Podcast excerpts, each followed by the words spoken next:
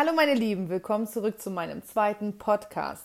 Heute geht es um das Thema Ich bin doch keine Emanze. Die These ist erstmal kritisch dahingestellt, keine Frage. Aber im eigentlichen Sinne geht es um eine Frau, die sich bewusst emanzipiert und sich bewusst für Emanzipation einsetzt. Ich habe dabei überlegen müssen, warum wähle ich dieses Thema aus? Ich habe das Ganze erstmal selber Revue passieren lassen und für mich selber reflektieren müssen.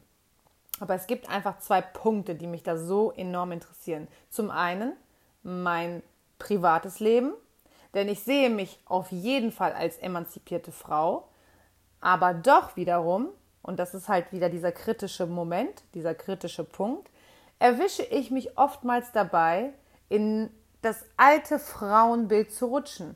Und ich habe mich hinterfragt, warum ist das so? Und so kam das ganze Thema erstmal zustande. Und ich habe natürlich Literaturrecherchen dafür nutzen müssen, um zu gucken, wie und was und wie verpacke ich das. Genau, und zwar fängt es damit an. Wir reisen mal in eine historische Zeitreise zurück in das Jahr 1955, wo sich das Leben etwas anders abgespielt hat als jetzt. Jeder weiß, wovon ich spreche.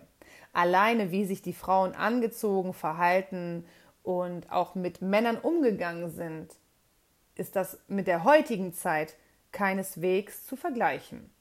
Und da habe ich mir natürlich gedacht, hm, wie finde ich da eine geeignete Literatur? Wie kann ich mir das irgendwie auch vor Augen führen? Und das ist ein ganz interessantes Thema, denn ich habe wirklich tatsächlich eine britische Ausgabe gefunden aus dem Jahr 1955, ja. Und diese Ausgabe wurde damals veröffentlicht, aber ziemlich kritisch hinterfragt, gerade auch ob der richtige Grundgedanke dahinter war oder ob das wirklich nur ein skurriler Scherz sei. Es geht dabei um die britische Ausgabe Housekeeping Monthly. Und dabei geht es um ein Handbuch für eine gute Ehefrau. Ähm, und darin werden einfach Tipps gegeben, eigentlich quasi die zehn Gebote wie in der Bibel, äh, wie sich eine gute Ehefrau zu verhalten hat. Und ich habe mir das Ganze durchgelesen und war erstmal so baff. Ich musste erstmal schlucken und dachte, oha, okay. Ähm, sehr interessant, sehr einleuchtend, aber irgendwie finde ich mich da auch immer wieder.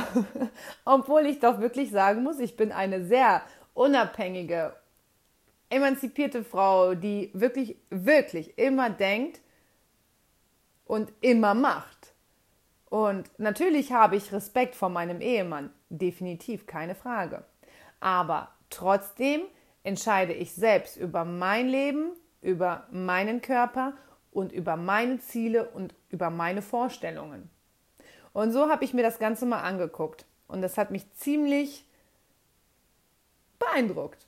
Sagen wir es mal so. Und zwar werde ich diese kurzen zehn Grundgedanken festhalten. Zum einen heißt es dabei, man soll immer wieder dem, Essen, äh, dem Mann Essen bereitstellen nach, dem, nach der Arbeit, sich immer schick machen, das heißt adrettes Aussehen war bei den Frauen damals einfach die oberste Priorität. Sie durfte nicht ungeschminkt vor dem Mann sein. Die Haare mussten hochgesteckt sein, die Schminke musste sitzen und die Frau musste schlank sein. Seien Sie fröhlich, heißt es auch in einem Zitat. Eine Frau durfte niemals eine Miene ziehen. Sie musste den Mann anlächeln, sobald er durch die Tür, ja, durch die Tür trat. Eine Frau musste das Haus akkurat halten. Das heißt, es durften keine Essensreste auf dem Boden liegen. Es musste alles gefegt, gesaugt, gewischt werden. Die Küche musste perfekt aussehen. Perfektes Aussehen war wichtig. Die Frau hatte zudem auch immer ihre Kinder leise zu ermahnen. Sie durfte nicht schreien, denn Schreien ist nicht die Art einer Lady, einer Frau. Und zu der Zeit war es ganz normal, dass eine Frau wie eine Lady war. Sie musste ihren Mann zum einen auch mit einem warmen Lächeln begrüßen, ihm einen Kuss auf die Wange geben, denn das zeigte Respekt gegenüber des Mannes. Und was mich dann echt ähm, umgehauen hat, eine Frau musste sich zurückhalten, wenn der Mann nach Hause gekommen ist. Denn Der Mann hatte von seinem Druck in der Arbeit erzählen müssen, von, von dem ganzen Druck der Welt musste er sich freisprechen und die Frau saß neben ihm und musste ihm gehorchen, zuhören und das Ganze vielleicht auch wiedergeben, wenn er danach gefragt hat. Der Abend gehörte somit ihm, so kann man sagen. Und die Frau musste dem Mann alles bequem machen. Das heißt, wenn er sich beklagt hatte, durfte er sogar auf dem Bett oder auf dem Sofa liegen, während die Frau stehen musste. Das hat mich so umgehauen und ich dachte mir dabei, oha, aber wie ist das in der heutigen Zeit?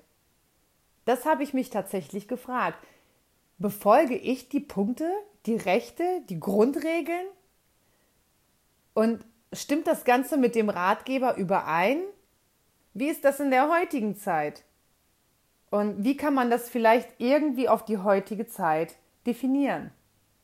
Und es ist auch irgendwie eine reine Definitionsfrage. Oder was sagt ihr? Das bürgerliche Gesetzbuch hat eine klare Definition, wenn es um die Ehe geht. Ja?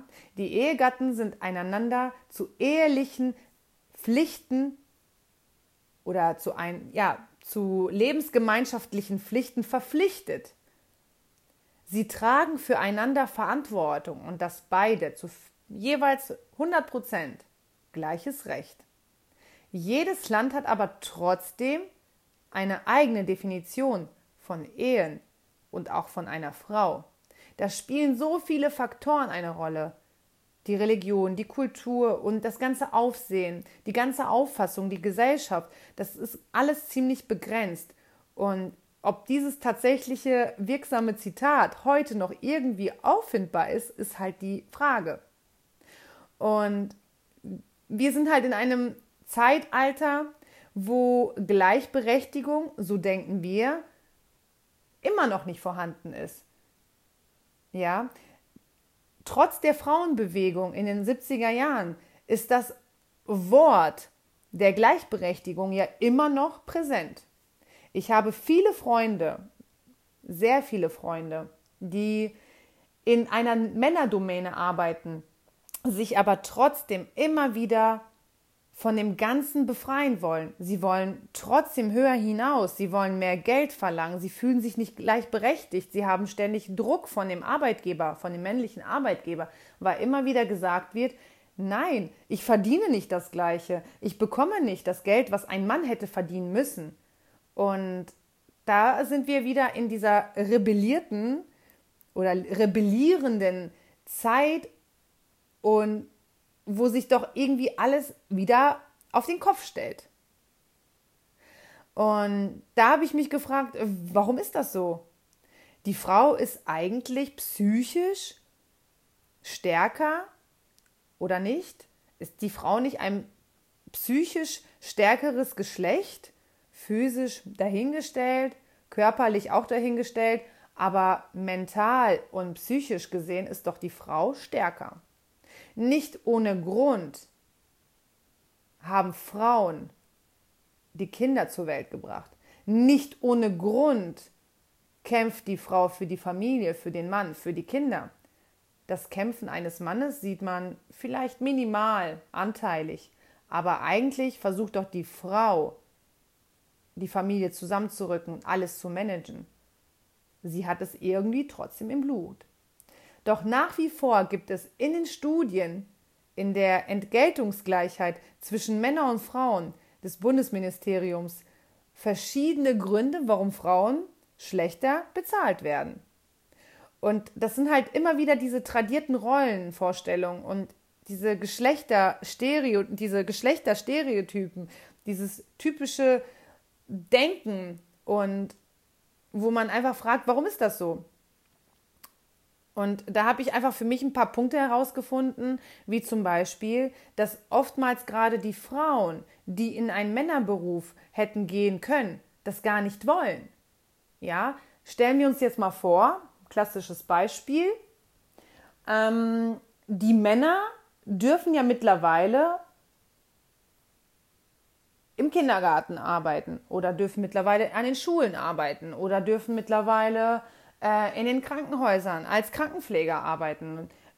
Also wenn man das anteilig jetzt sieht, ist es natürlich jetzt pauschal gesehen auch noch nicht so viel. Aber zu der damaligen Zeit war das definitiv nicht normal, wenn ein Mann sagte, er müsse unbedingt im Kindergarten als Erzieher arbeiten. Aber eine Frau, wo sehen wir heutzutage wirklich Frauen, die als klassische Metallbauerin arbeitet, als Kfz-Mechatronikerin arbeitet oder sagen wir mal als Anlagenmechanikerin? Das sind doch Bruchteile. Bruchteile. Und da ist die Frage, die Frauen wollen es nicht oder wollen sie es schon? Sie wollen gleichberechtigt werden, aber trotzdem bewegen wir uns einem, in einem Konstrukt, wo Frauen sich zurückziehen, wenn es um die Männerarbeit geht, aber Männer sich nicht zurück, zurückziehen, wenn es um die Frauenarbeit geht. Natürlich muss der Mann gezwungen werden, gerade bei den Hausarbeiten. Der eine mehr, der eine weniger. Aber sind wir mal ganz ehrlich, Frauen wollen diese Gleichberechtigung, aber Frauen wollen nicht die gleichen Arbeiten durchführen, wie es die Männer tun. Oder gibt es Frauen, die es gerne machen, die sagen, ich nehme komplett das Ganze auf mich, wie es auch der Mann getan hätte. Und da einmal kurz ein Beispiel aus ähm, meinem Leben. Vor ungefähr zehn Jahren, ist schon lange her, habe ich mich bei der Polizei beworben. Ich wollte früher nach dem Abitur unbedingt Polizistin werden. Das war noch vor meinem Lehramtsstudium. Und ich habe so hart gekämpft. Ich habe wochenlang trainiert. Ich habe mir Muskeln angeeignet, von denen ich damals nicht im Traum hätte geglaubt, dass ich sie bekomme. Ich habe alle Prüfungen genauso nach dem Standard der NRW-Prüfung, damals noch Nordrhein-Westfalen-Prüfung, durchgeführt, wie es von mir verlangt war. Aber da fängt es schon an. Ein Mann meines Alters hätte damals eine viel höhere Anforderung durchnehmen müssen, durchführen müssen, als ich es getan habe. Beispielsweise musste ich zwei Kilometer laufen, eine, ein Mann meines Alters musste nur drei Kilometer laufen. Meine Zeit waren 14 Minuten, seine Zeit waren 13 Minuten. Und das sind Dinge, die sind trotzdem wieder Geschlechter, stereotypisch. Und eine Frau ist nicht belastbar, heißt es. Warum? Warum muss eine Frau denn nicht genauso viel machen wie der Mann? Als ich dann zur Musterung musste, als ich bei der Musterung war, in den Kasernen, bei der Polizei, hieß es, Sie sind eine Frau sie sind blond, sie sind gar nicht so typisch Polizistin. Und meine Antwort war, und? Also ich kann das genauso machen wie der Mann oder nicht? Und dann hieß es, ja, aber stellen Sie sich mal vor, wir gehen raus in die Welt zum Einsatz und Sie müssten dringend zur Toilette. Ein Mann kann einfach in den Busch pinkeln. Was machen Sie? Sie müssen dann genauso pinkeln wie der Mann, das wissen Sie schon. Und meine Antwort war, na und, dann mache ich das eben. Und es gibt so viele Frauen, die es eben nicht machen da ist halt wieder dieser Unterschied, dieser Konflikt. Eine Polizei, bei der Polizei, die Beamten haben nicht verstehen können, dass eine Frau genauso diese Berufe erlernen kann, was ja mittlerweile Gott sei Dank dafür geführt hat, dazu geführt hat, dass die Frau sich auch bewerben kann, dass die genauso behandelt werden. Aber wenn es wirklich um den Sporteignungstest geht, um den Schwimm Schwimmtest geht, um die Musterung geht, wird sie trotzdem wieder bevorzugt. Und natürlich freut man sich als Frau definitiv. Aber wir wollen ja die Gleichberechtigung. Dafür haben wir ja gekämpft, dass wir das kriegen können, was wir eigentlich hätten erreichen wollen. Und da frage ich mich halt wieder, wieso ist das so? Ähm, ja, es ist halt echt eine, eine sehr, sehr witzige Aufgabe und sehr witzige Sache und trotzdem bewegen wir uns immer in dem alten Punkt zurück und wissen nicht eigentlich, was wir hätten machen dürfen. Also da gehe ich auf jeden Fall d'accord. Eine Emanze oder eine emanzipierte Frau ist irgendwo diese provokante These und man möchte trotzdem mit dieser These Wirkung erreichen. Ähm, dieses selbstbestimmte, dieses hundertprozentige, unabhängige Leben, aber dann darf man sich auch nicht im Umkehrschluss darauf verlassen oder sich beschweren, dass die Männer vielleicht in einigen Punkten dann doch bevorzugt werden. Denn die Männerdomäne ist so groß, sei es in der Arbeiterwelt, in dem Konstrukt der Arbeiterwelt, ähm, wo sich der Mann trotzdem, wenn es darum geht, seinen Lohn zu erhöhen, wenn er dafür kämpft, mehr Geld zu bekommen, ist der Mann trotzdem derjenige, der mehr auf den Tisch haut als eine Frau. Ich habe das selbst schon durchgelebt. Ich habe selbst in einer Männerdomäne gearbeitet, wo es wirklich darum ging, hart zu kämpfen. Aber wenn es wirklich darum ging, sich durchzusetzen, war der Mann eher am Springen als die Frau. Aber ich möchte einfach nur diese Rollenverteilung irgendwie auf den Kopf stellen. Ich möchte das Ganze irgendwie debattieren, diskutieren und auch euch vielleicht so mit ins Boot holen und fragen, wo seht ihr euch? Was sind eure Punkte? Warum seid ihr an diesem Punkt angelangt? Seht ihr euch wieder mit der Frau von früher? Denn ehrlich gesagt sehe ich mich da auch. Ich bin eine Frau, die sich gerne schminkt, die sich gerne zurecht macht, die gerne auf ihre Figur achtet, denn ich finde, mein, mein Körper ist mein Hab und Gut. Mein Aussehen ist mein Hab und Gut. Ich muss es schützen und ehren und wirklich in, auf Händen tragen. Es ist sau wichtig, dass man sich als Frau pflegt und dass man da nicht irgendetwas vernachlässigt. Und dafür wird man später auch belohnt. Es ist einfach so.